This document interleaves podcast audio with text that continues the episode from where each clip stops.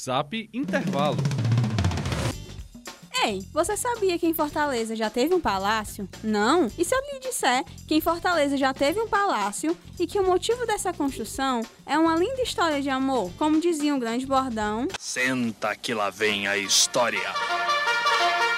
Pois bem, o palácio foi um presente do rico comerciante Plácido de Carvalho à sua amada Maria Pierina Rossi, uma italiana que, apesar de muito apaixonada, se recusava a morar no Brasil.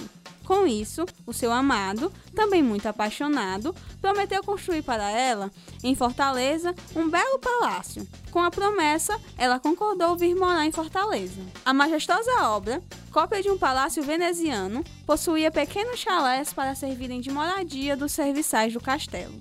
Para a construção, o bairro escolhido foi a Aldeota, que na época se chamava Outeiro.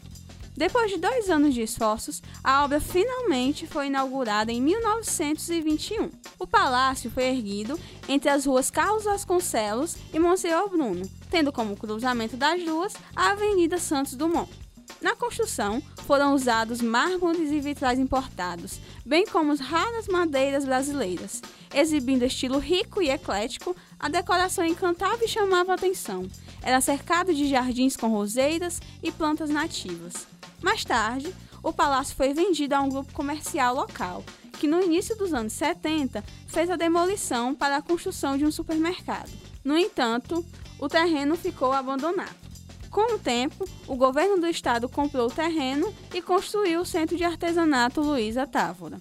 E aí, gostou? Quer saber mais e aproveitar para ver fotos do Palacete Plácido de Carvalho? Então, é só acessar facebook.com barra programa intervalo e conferir o link do blog Fortaleza Nobre. Até mais. Vive a Lira para o Zap Intervalo 2.0. Uma produção Fonor Devroy Brasil.